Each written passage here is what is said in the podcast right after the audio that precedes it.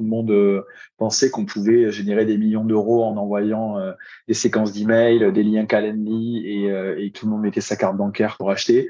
Malheureusement, les cartes sont un peu redistribuées. on est dans une ère où les décideurs font la moitié du parcours d'achat en autonomie et où quand ils parlent à des équipes commerciales, ben, ils ont besoin de recevoir euh, en fait des sollicitations qui sont personnalisées, qui sont qualitatives, qui montrent qu'on s'est intéressé à leur problématique.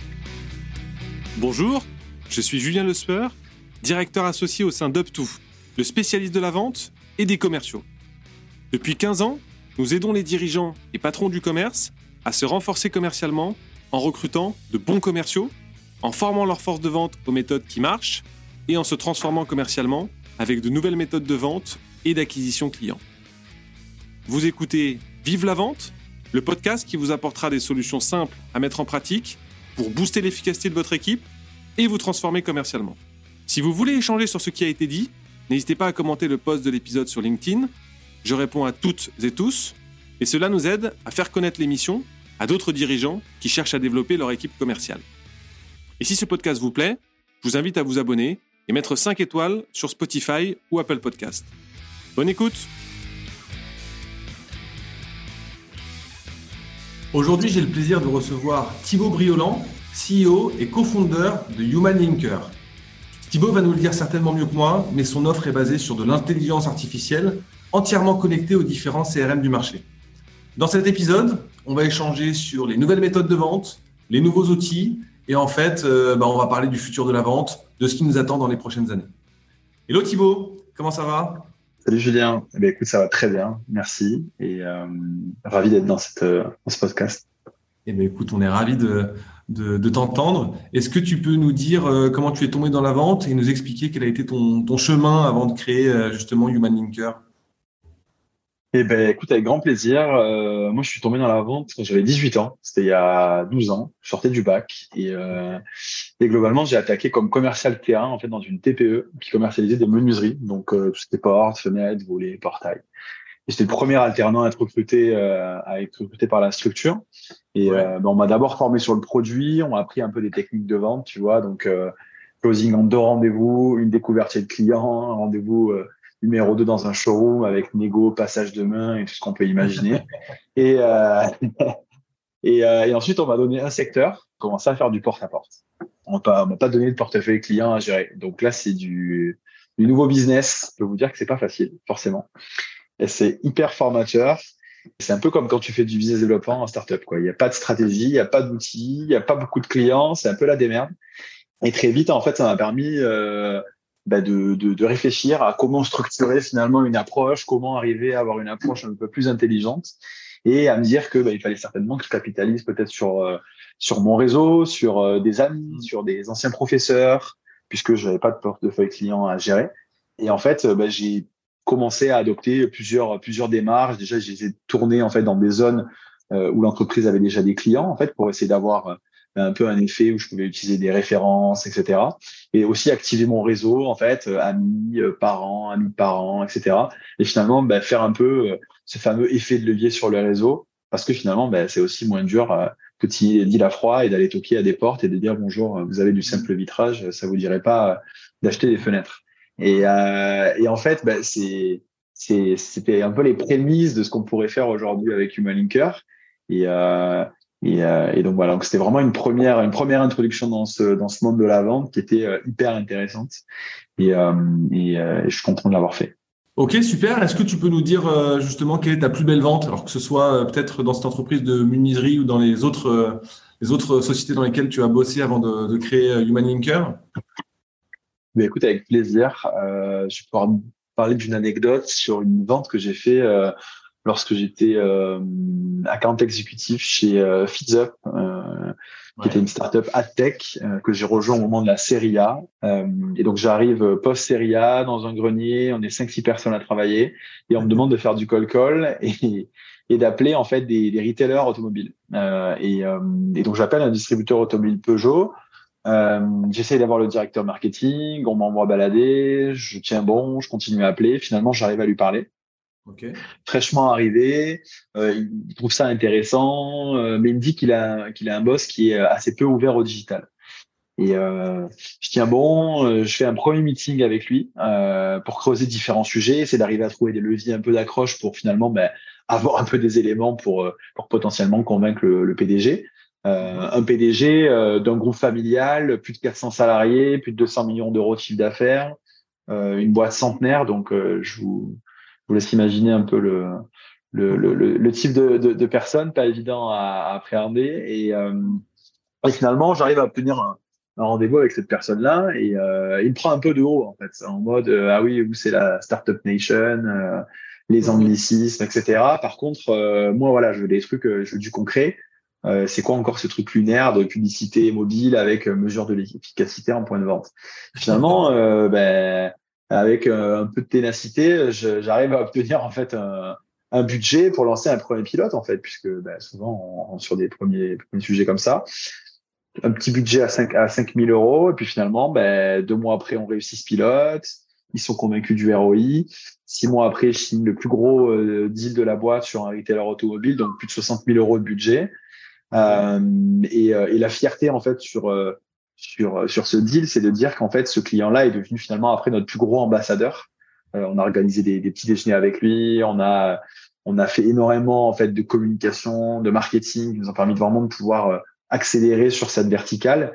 Et euh, bah, parti finalement euh, de, de, très très loin, bah, finalement c'est devenu euh, un des plus beaux use cases de, de la boîte. Donc c'est un bel exemple de résilience en fait pour pour les sales, comme quoi même avec finalement ben, un premier pied dans la porte, ben, on peut aller loin et, faire faire grandir un deal. Ok, bah, top. Alors Thibaut, depuis septembre 2020, donc tu as créé et tu diriges la société Human Linker. Euh, qui est une tech française, euh, qui aide les entreprises en fait à réaliser de, de, bien meilleures interactions commerciales en permettant une approche qui est euh, hyper personnalisée. Est-ce que tu peux nous dire deux mots sur votre proposition de valeur?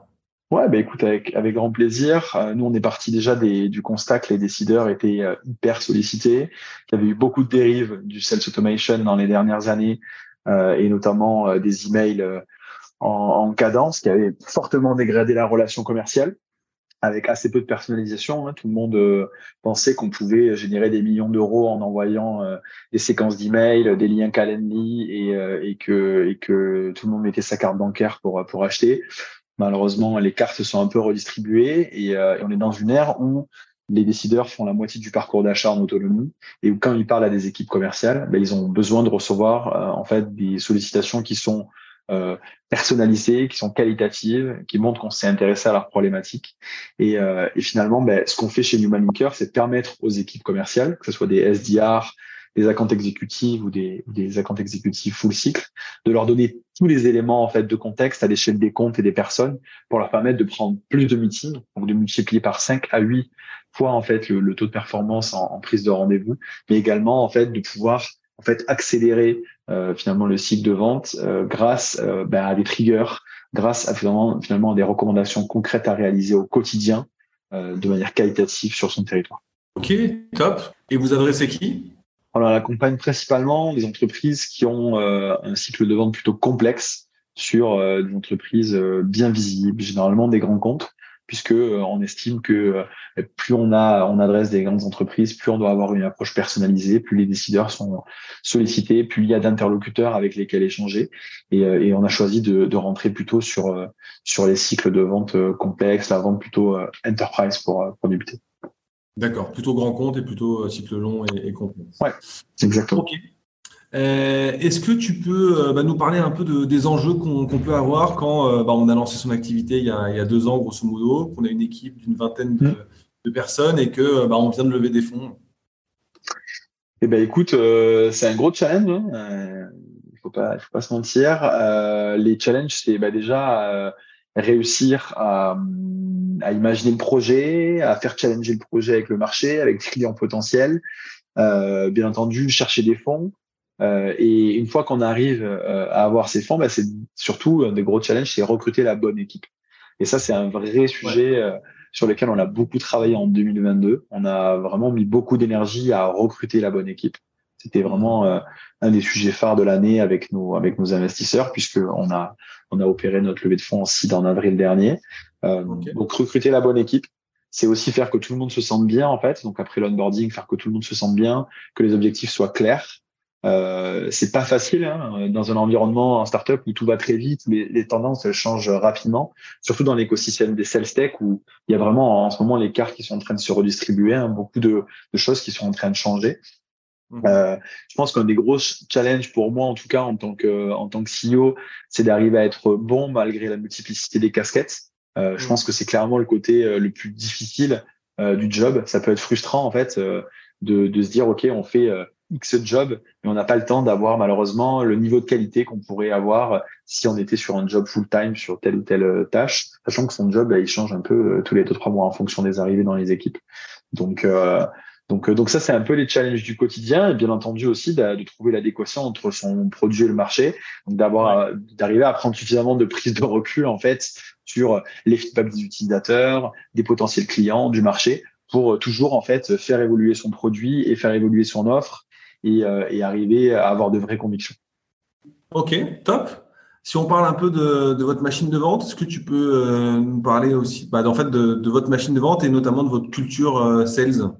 Ouais, bah écoute, elle a, pas mal évolué. On va dire que sur 2022, on était plutôt sur sur des, ventes qui étaient pilotées bah, par mes soins et par et par un, premier commercial. On est en train de faire évoluer la structure petit à petit par rapport euh, au fit entre notre produit et le marché. On a, on a opéré des grands changements sur notre produit avec un découpage de nos différentes offres, ce qui va nous permettre de rentrer dans, un, dans une méthodologie de vente plus transactionnelle aussi, euh, en, ayant, en pouvant mettre en fait la technologie plus rapidement dans les mêmes potentiels clients, en pouvant en fait mettre en place aussi euh, ben, des collaborations sur des périodes plus courtes pour arriver aussi à prouver la valeur.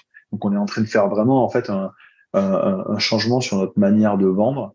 Euh, donc euh, donc voilà, donc cette culture en fait elle s'est adaptée, je dirais, à la maturité de notre produit et aux évolutions en fait qu'on a qu'on a qu'on a opéré. Euh, et voilà, donc par rapport à ce découpage de produits, on va lancer également une nouvelle version en 2023 qui va nous permettre de pouvoir ben, rentrer dans un mode de vente qui soit un petit peu plus industriel, sachant malgré tout on va garder quand même nos fortes convictions sur euh, la vente qualitative et hyper personnalisée.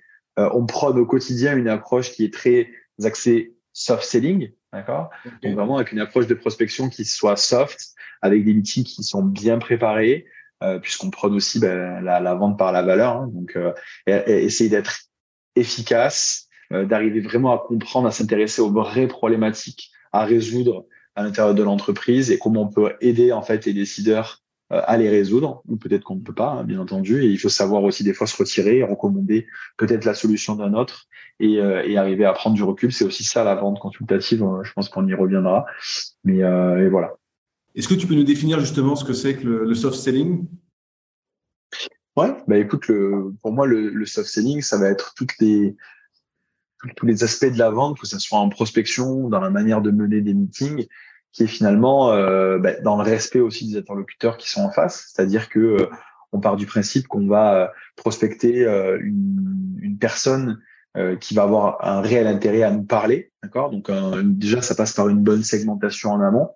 On sollicite uniquement les gens qu'on peut réellement aider, d'accord? On va pas aller importuner euh, tous les décideurs de la place en essayant de leur vendre un produit qui n'a aucun sens pour eux. Donc ça, ça passe déjà par cette première étape-là. Euh, ça va être aussi par le fait d'arriver à préparer en fait ces meetings pour essayer de tirer un maximum de valeur des échanges et de pas arriver dans un meeting en n'ayant rien préparé en disant euh, alors bonjour euh, ben, vous faites quoi chez l'entreprise XY non non ça c'est pas du tout une approche qui soit soft. C'est de montrer aussi que justement on a pris le temps de s'intéresser qu'on va avoir une approche constructive. Et c'est pour moi c'est aussi ça en fait de faire changer la donne sur la la l'image des en fait des, des commerciaux.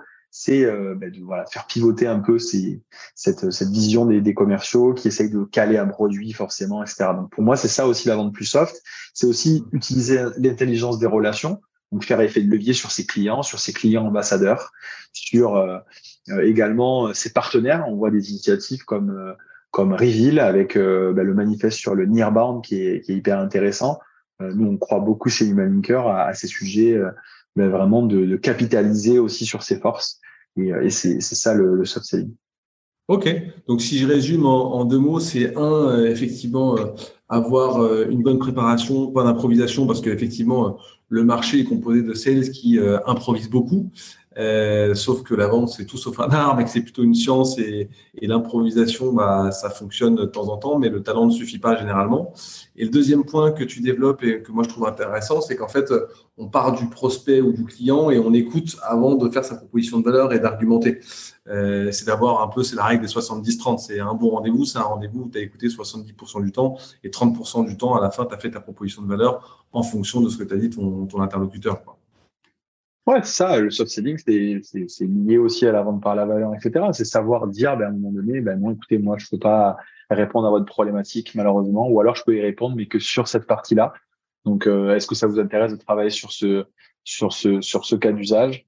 Et, euh, et, voilà. Après, il y a, il y a des sujets autour de la création de contenu, euh, autour des problématiques de ces prospects. Enfin, c'est, quelque chose qui est assez vaste. Et moi, je vais mettre un point d'honneur en 2023 aussi à, à, à mieux communiquer autour de cette thématique.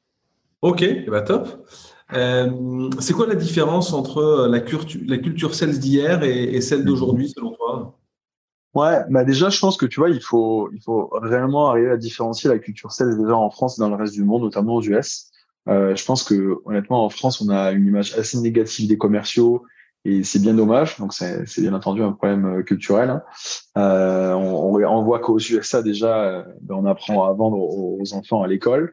Euh, et malheureusement, le constat pour nous, c'est qu'en école de commerce, ben, on se crée absolument pas de culture sales. Euh, désolé s'il y a des, des, des, des patrons d'école de commerce qui nous écoutent, mais euh, mais euh, mais en tout cas, euh, voilà, on fait quand on est en école de commerce, j'en ai fait une, on fait assez peu de sales, on n'a pas de cours sur la prospection, on n'a pas de cours sur la manière de mener les meetings. C'est-à-dire pourquoi il y a des sales schools qui se créent, hein, Iconoclast, Rocket School, etc.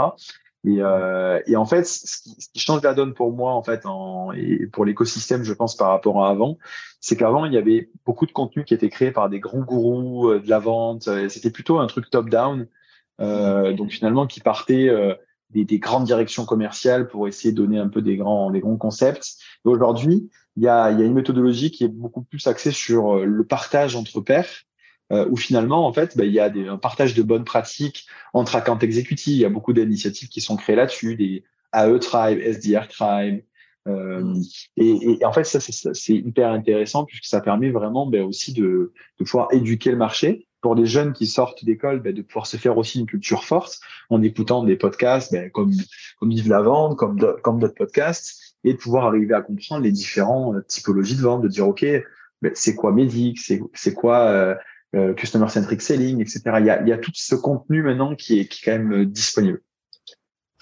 Yes, je suis bien aligné avec toi, notamment sur mm. effectivement euh, les écoles de commerce qui sont plus des écoles de commerce. D'ailleurs, c'est devenu des écoles de gestion ou de management où on apprend plus à devenir le manager de demain que de devenir un ouais. super Ok.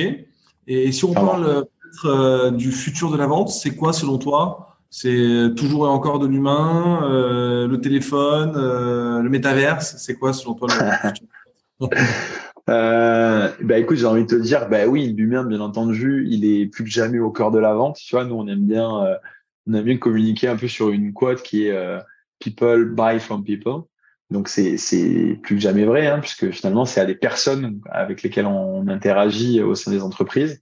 Donc il y a quand même une vraie relation à créer. Je pense qu'aujourd'hui, comme on le disait, il y a une, part importante du cycle de vente qui est fait en autonomie par les décideurs. Et quand ils parlent à des commerciaux, ils, ont, ils, veulent vraiment des interactions qualitatives. Ils n'ont pas besoin d'avoir des, choses, euh, on va dire, euh, basiques qu'ils auraient pu voir sur le web. Ils ont besoin vraiment de gens qui se positionnent, ce qu'on pourrait appeler des, des, des trusted advisors ou des, des, des experts finalement de leur écosystème qui vont être en capacité de les conseiller et euh, et, et, créer vraiment de la valeur euh, pour donc bien entendu l'humain est, au cœur de est au cœur de la vente et au cœur de la relation. Maintenant pour moi quelles sont les grandes tendances de demain sur euh, sur le monde de la vente? Euh, ça va être euh, le l'IA et le machine learning dans la vente pour toujours aider en fait les équipes à être de plus en plus performantes. Euh, ça va être aussi ben, tout ce qui des technologies qui vont pouvoir aider les équipes commerciales à se concentrer sur des tâches à haute valeur ajoutée euh, et, euh, et, finalement, euh, ben, là où il y a vraiment besoin d'un humain pour faire le job, parce qu'on remarque aujourd'hui qu'il y a beaucoup en fait de, de, de, tâches très chronophages dans le quotidien des équipes. Et c'est dommage en fait, parce que finalement, ben, on, on, voit, les stats, hein, plus de 60% du temps passé des, des équipes commerciales et, et, sur des tâches qui sont non directement liées à la vente, donc pas réellement dans des meetings, etc. Et, et, moi, je trouve ça vraiment, vraiment dommage. Après, il y a des, il y a des grandes tendances qui arrivent des États-Unis sur l'analyse de personnalité de décideurs, sur le copywriting intelligent. Dernièrement, on a vu euh, euh ChatGPT, on a vu voilà tout, tout ce qui peut se faire aussi en termes de, bah, de construction euh, d'emails intelligents, etc. Je pense que ça va être vraiment des, des, grandes tendances de demain que nous on suit très honnêtement de vraiment de près. Ça va être aussi un meilleur alignement avec le marketing. Voilà, montée en puissance du job de CRO. Euh, là, il y a un vrai gros gros sujet aussi pour arriver à défiloter aussi euh, les sales et le marketing. Hein, J'apprends rien à, aux, auditeurs, mais, euh, mais c'est un gros sujet. Et je pense qu'il y a un très très gros sujet aussi qui est la vente via les effets de réseau, de partenariat. Et il y a notamment Reveal qui, qui, qui prend ce, ce, ce sujet-là aujourd'hui parce que finalement, bah, capitaliser sur ses forces existantes, c'est bah, hyper puissant pour, pour accélérer. En tout cas, nous, chez Human Linker, on en est convaincus d'arriver à capitaliser sur son réseau, sur ses clients ambassadeurs. Et, et ça sera ça fera partie des, des, des, grands des grands chantiers de demain chez nous également. Ok, et c'est quoi tes tips justement pour capitaliser sur, euh, sur tes clients ambassadeurs et sur ton réseau pour, euh, pour développer ton business? Ouais, mais écoute, je pense que moi j'ai toujours mis un point d'honneur en fait dans les dans les différents jobs que j'ai pu faire en, en, sales, entretenir vraiment une très bonne relation euh, avec mes clients, à réussir aussi à, à, ben, à, convertir des clients en clients ambassadeurs, puisqu'on sait que ben, c'est via euh, via ce moyen-là aussi, ben, on peut rencontrer aussi de nouvelles personnes qu'on peut partager et que in fine, ben, il peut y avoir également de, de nouvelles ventes. Euh, pour moi, c'est hyper important d'avoir euh, ben, des relations de confiance très fortes. Et en tout cas, euh, ben, moi, en tout cas, ça m'a toujours servi cet aspect euh, réseau, que ce soit avec des clients, que ce soit avec des investisseurs, des advisors. Ça nous permet toujours en fait de construire notre réseau, rencontrer de nouvelles personnes et finalement ben, aller plus loin euh, et, je pense qu'aujourd'hui, il faut réellement capitaliser là-dessus euh, pour, euh, pour, pour avancer. Ok. Et tu as peut-être des tips d'animation de ce réseau ou tu fais en bonne intelligence avec ton bon sens? Ben, je pense que, écoute, aussi post-Covid, il y a un réel sujet, c'est que, enfin, on le voit, hein, tout, tout le monde a envie de retourner dans des événements, tout le monde a envie de, de, déjeuner ensemble, etc. Et, et, je pense que justement, ben, arriver à, à organiser des déjeuners entre pairs pour euh, échanger sur des bonnes pratiques avec des euh, avec des directeurs commerciaux, euh, d'arriver à, à ben, inviter à déjeuner son réseau de temps en temps, organiser un petit un petit after work avec des personnes de son réseau, c'est important pour ben, pour partager, pour se voir en vrai aussi, puisqu'on a on a passé suffisamment de temps à être en télétravail pendant le Covid. Donc, je pense que les bonnes pratiques, c'est ça. Je pense que ça peut on n'a pas besoin d'avoir forcément des grands outils pour monitorer son réseau, etc. Bien entendu, c'est mieux. Hein. Attention, si vous avez euh, des, si vous avez un, programme de partenariat, des vrais partenaires, etc. Ben là, on peut utiliser l'outil comme Reveal par exemple euh, pour pour pour le monitorer. Mais il y a des actions simples du quotidien finalement. Ben, partager, en fait, je pense que c'est ce qui est très important sur la partie réseau, c'est d'arriver à donner en fait, c'est d'arriver aussi à faire des mises en relation, à aider les gens c'est, on, on, pense toujours que ben, je vais aider, mais ça me fait perdre du temps. Ben non, le truc c'est qu'on aide, mais on reçoit en retour euh, beaucoup plus. Et, euh, et, en tout cas, moi, je mets un point d'honneur aussi à aider les gens, euh, à dire ok, ben tiens, je vais aider tel entrepreneur, telle personne, telle personne qui me pose une question, parce que moi aussi, ben, j'ai besoin qu'on m'aide en fait. Euh, j'ai besoin de prendre des insights d'entrepreneurs plus aguerris, et, et, et je pense que c'est hyper important. Ok, bah, hyper intéressant. Et tout à l'heure, tu parlais de, de prospection euh, personnalisée. Comment est-ce qu'on personnalise le mieux ces, ces touchpoints Est-ce que tu as des conseils à donner?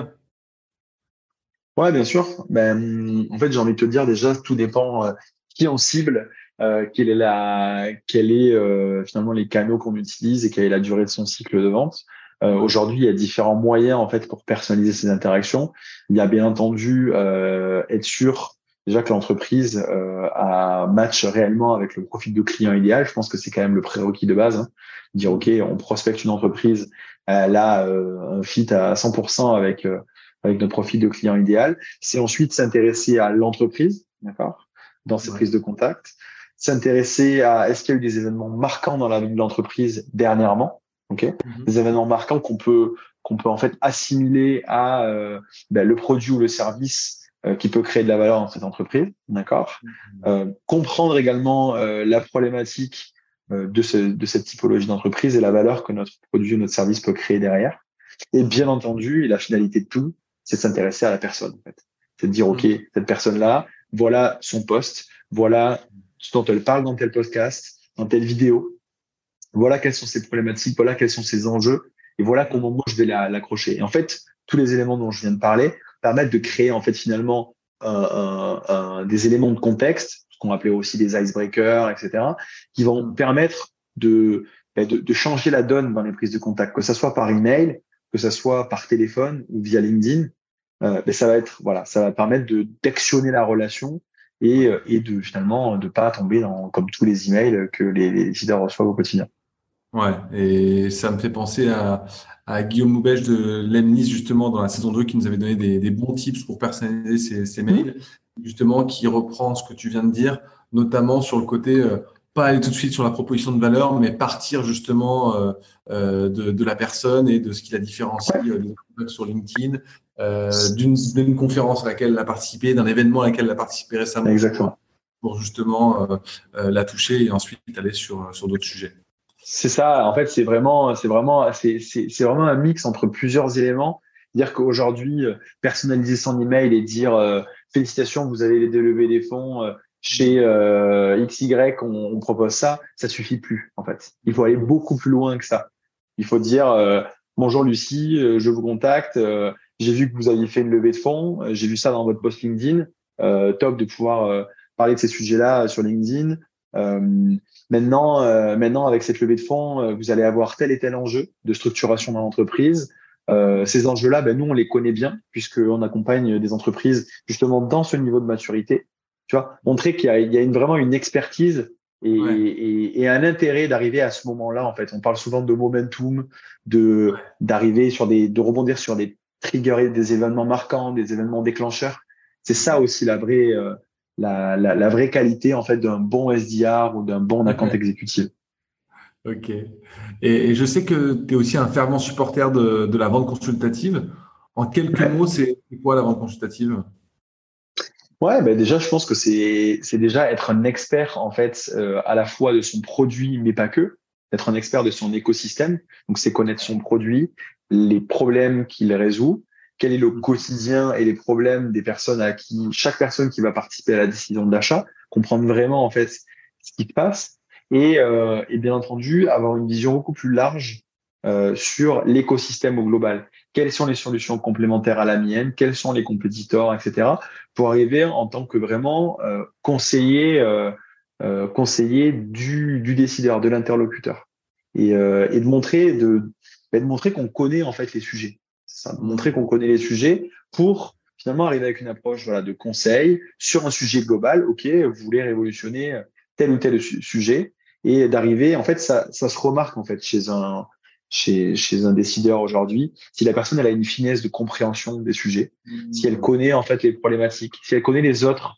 outils, si elle connaît les, les autres technologies qui sont peut-être utilisées dans d'autres parties du monde, etc. Mmh. Et, et, finalement, c'est d'arriver à avoir une approche où on s'intéresse réellement en fait aux problématiques de la personne, on essaye de la conseiller et d'avoir un vrai fil conducteur pour dire ok, vous avez des problématiques, ces problématiques elles ont un impact sur euh, votre job au quotidien, ces, ces problématiques elles ont aussi un impact sur la pérennité de l'entreprise, sur euh, une atteinte de chiffre d'affaires, sur euh, ben voilà une pérennité dans le temps. Euh, voilà comment nous on peut vous aider ou finalement peut-être pas vous aider malheureusement parce que ce que vous de me dire, ben en fait malheureusement nous on sait pas faire. Ben, c'est ça la vente consultative. Ok, très intéressant. Ben, c'est en tout cas être pas forcément dans une vente très push, mais d'être dans une vente où on prend le temps de, comprendre quels sont les enjeux de son interlocuteur, de se positionner en expert du marché et, d'apporter du conseil avant d'être dans une démarche de gérer c'est ça, et ça s'adapte pas, à, bien entendu, à, tous les cycles de vente, à tous les produits. Euh, ça s'apparente plutôt sur voilà quand on quelque chose qui est sur un budget quand même assez élevé, plutôt à des à des, à des entreprises, euh, je dirais, de taille de taille importante. Mais en tout cas, c'est une démarche qu'on peut arriver à mettre en place aussi, mais quel que soit son, son, son cycle de vente. Ouais, ouais. Et puis, euh, ouais, surtout sur des deals intéressants, enfin, d'un montant important, euh, et mmh. également cycle de vente plutôt moyen, voire long. C'est sûr que si on est sur des cycles de vente très courts, il faut être un peu plus. Mm. c'est ça. Et puis, c'est très lié à la culture aussi, en fait. C'est donc, on parlait de la culture sales tout à l'heure, mais c'est aussi lié à la culture de son entreprise. Donc, dans l'entreprise dans laquelle on travaille, c'est vraiment, en fait, aller plus loin que son job. C'est pas dire, OK, je vends une solution de euh, data management platform. Non, c'est que je vais m'intéresser à tout l'écosystème de la data pour finalement, en fait, euh, arriver et dire, mais en fait, moi, je suis un expert de ce, de ce secteur-là et je suis pas juste un commercial qui vend une solution, en fait. OK. Euh, ok, est-ce que tu connais un canal d'acquisition qui, euh, qui marche mieux que les autres?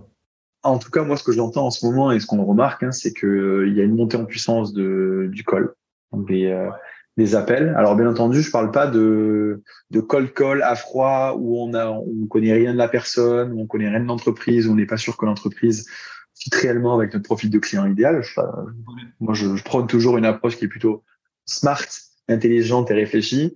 Euh, donc, euh, donc globalement, ouais, il y a, y, a, y a une vraie tendance en ce moment sur le, les appels et sur les interactions en live en fait avec le avec les avec les prospects, que ce soit sur des messages LinkedIn où il y a une conversation en instantané, où il y a un échange en fait en live euh, sur par, par téléphone.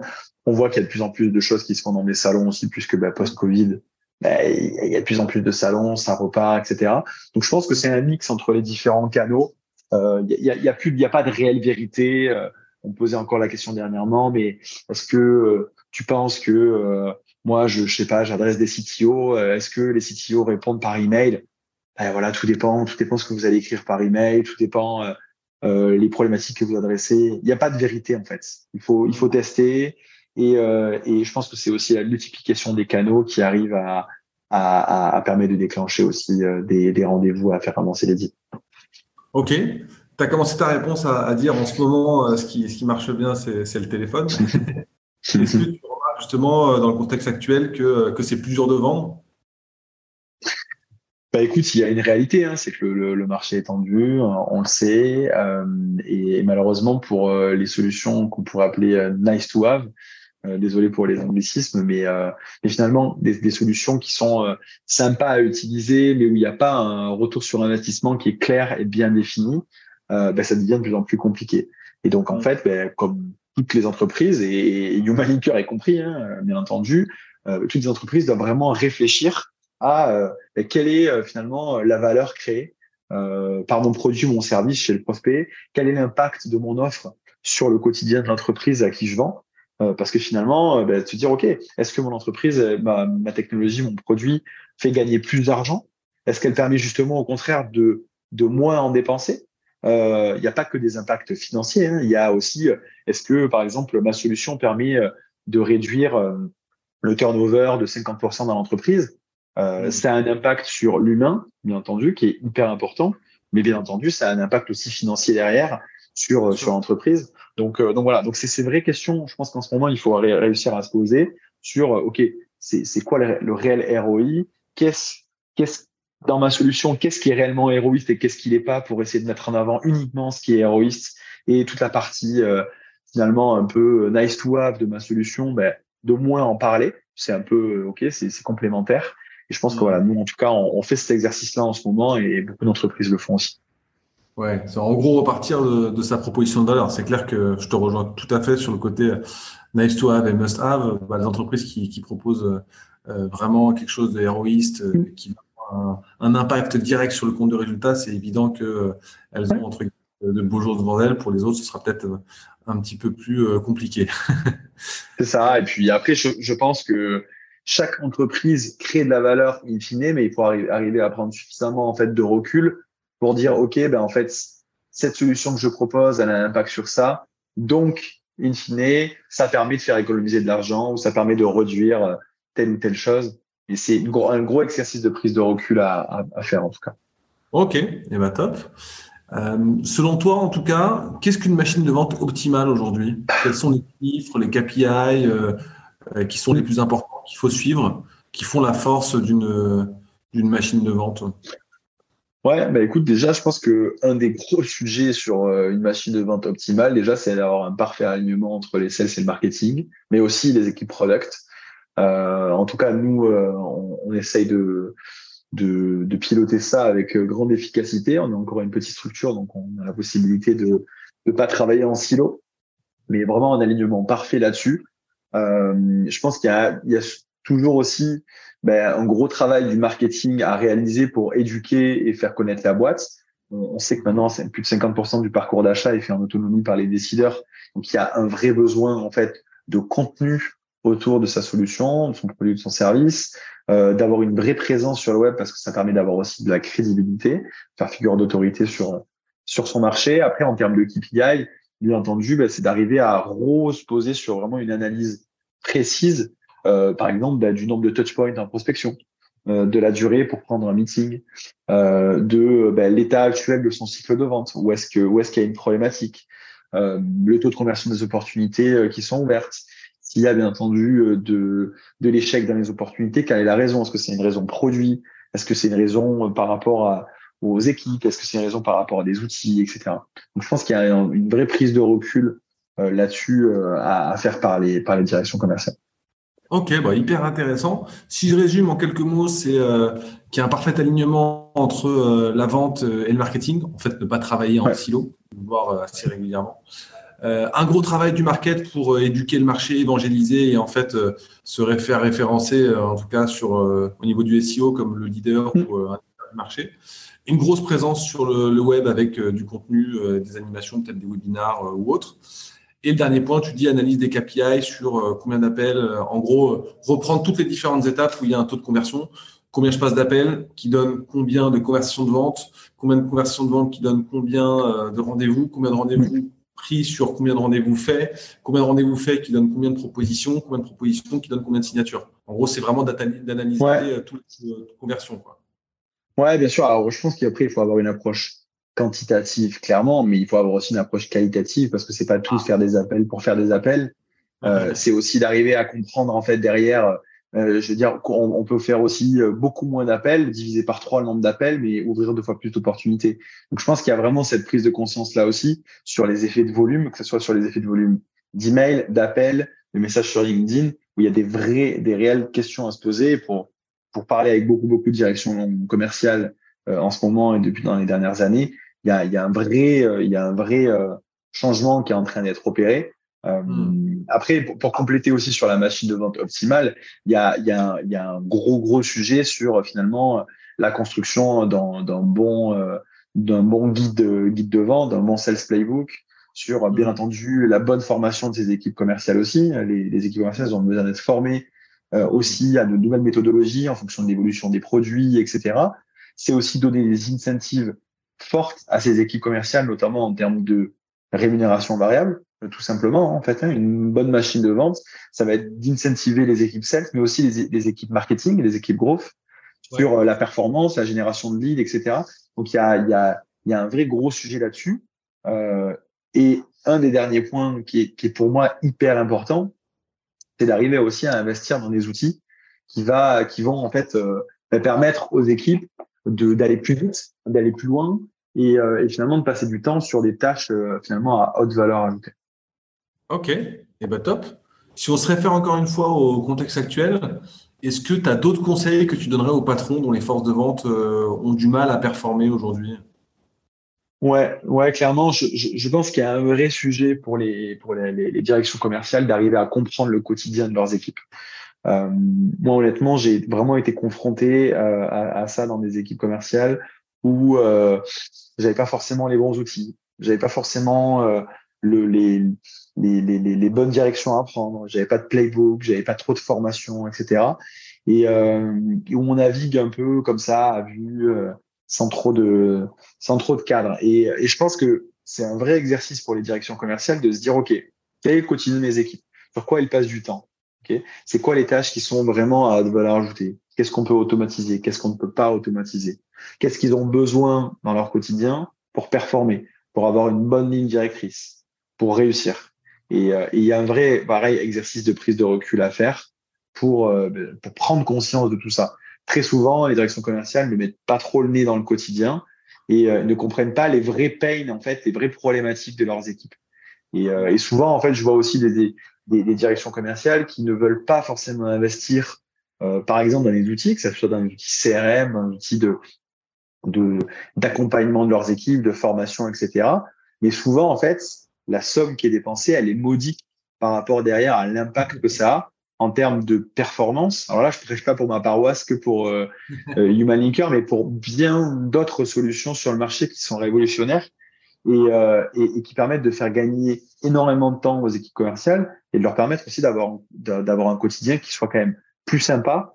Euh, Aujourd'hui, c'est plus, plus sympa de, passer du temps euh, à échanger avec des décideurs dans des rendez-vous que faire des copier-coller en fait entre des tableurs Excel ou d'alimenter un CRM pour le pour le mettre à jour.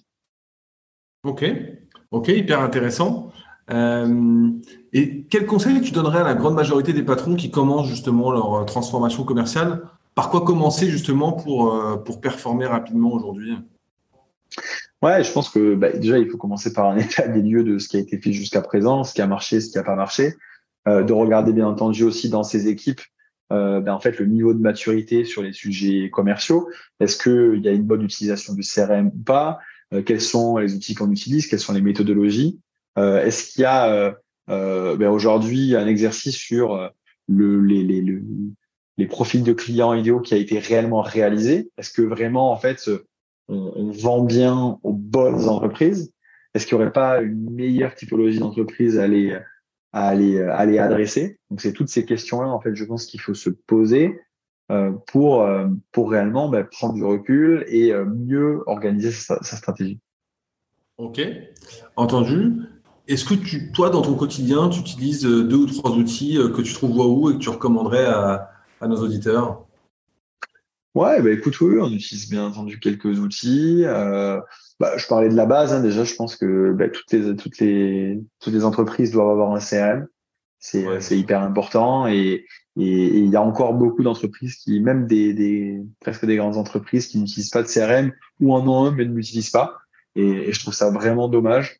Moi, j'ai toujours vu le CRM comme un outil qui me permet vraiment de, bah, de pouvoir mieux m'organiser, de pouvoir loguer aussi euh, mes rendez-vous, etc. Plus on adresse de, de, de, de comptes et de, et de personnes, et plus il faut, il faut avoir une organisation qui soit drastique. Nous, on utilise HubSpot aujourd'hui, euh, et HubSpot qui est bien paramétré. Euh, donc ça, je tiens à souligner, euh, parce qu'aujourd'hui, tous les CRM ne sont malheureusement pas bien paramétrés, et les équipes commerciales, ben, souvent, euh, ben, sont un petit peu en galère sur ce sujet. On utilise également Mojo, ça nous permet réellement de pouvoir mieux performer au quotidien, pouvoir euh, écouter euh, en fait ces visios, apprendre aussi euh, euh, bah, de certaines erreurs qu'on peut faire dans, dans le meeting, euh, de servir aussi en termes d'enablement en interne, de d'aider euh, finalement à améliorer l'apprentissage des équipes. Pour les, les, nouvelles personnes, les nouveaux arrivants aussi, ça va permet de mieux comprendre aussi à qui on vend, comment on vend. On, met, on met en place aussi depuis, depuis peu un programme de partenariat, que ce soit avec des intégrateurs CRM, avec d'autres outils SalesTech. Et on utilise Reveal pour faire ça. Et ça nous permet justement d'avoir aussi cette approche un peu plus smart euh, et, euh, axée sur nos valeurs liées au soft selling et à la vente plus, euh, plus soft et, plus qualitative. Ok, ok, top. Et si on, on fait quelques euh, deux rapides dernières questions de, de fin, euh, c'est quoi le meilleur conseil qu'on t'ait déjà donné? Bah, écoute, un des meilleurs conseils qu'on m'ait donné, c'est justement, bah, c'est un peu sur la, c'est un peu sur la résilience, c'est que bah, globalement, il faut, euh, il faut apprendre de ses erreurs. Forcément, on va faire des erreurs. Forcément, il va y avoir des, des, des chutes. Mais euh, finalement, c'est un peu en faisant des chutes aussi qu'on apprend, qu'on apprend à marcher et à courir in fine. Euh, et je pense que ça, c'est finalement un conseil qui est applicable à la fois quand on est, quand on est commercial, mais quand on est entrepreneur aussi. C'est inévitable. On va faire des erreurs. Il faut arriver à les accepter. Il faut apprendre de ses erreurs. Et, euh, et, ça fait partie, ça fait partie du jeu en fait d'en faire. Si on fait pas d'erreur, c'est pas normal. C'est qu'on est trop prudent certainement. Et, euh, et, euh, et, ça c'est, ça peut être, ça peut être un enjeu. Ça veut pas dire qu'il faut être imprudent et qu'il faut prendre euh, des risques euh, démesurés. Mais, euh, mais je pense que voilà, c'est ça. C'est vraiment d'arriver à apprendre de ses erreurs, dire ok, j'ai fait ça sur tel deal, j'ai compris maintenant, je ne le referai plus. Ou alors dans mon quotidien d'entrepreneur, il y a eu tel tel tel obstacle. Ok, ça m'a permis d'apprendre ça. Ok, c'est c'est pas facile. Tout le monde euh, a de gros challenges, etc. Mais euh, mais voilà, il faut faire preuve de de courage et de résilience. Ok, et bah, exactement. Euh, Dernière question, est-ce qu'il y a, est-ce que tu as deux ou trois peut-être livres qui t'ont inspiré et que tu recommanderais à, à nos auditeurs? Ouais, bien sûr. Euh, bah, écoutez, je vais faire un petit clin d'œil à Caroline Franzia, euh, qui, euh, qui est une, une, advisor chez nous et qui a écrit un, un super livre qui s'appelle Popcorn for the New CEO, euh, qui, est, qui est vraiment super. Donc, j'invite euh, tout le monde à, à, lire ce livre. Je pense ensuite à The Hard Things About the Hard Things de, de, Ben Horowitz, qui est, qui, qui est un super bouquin également.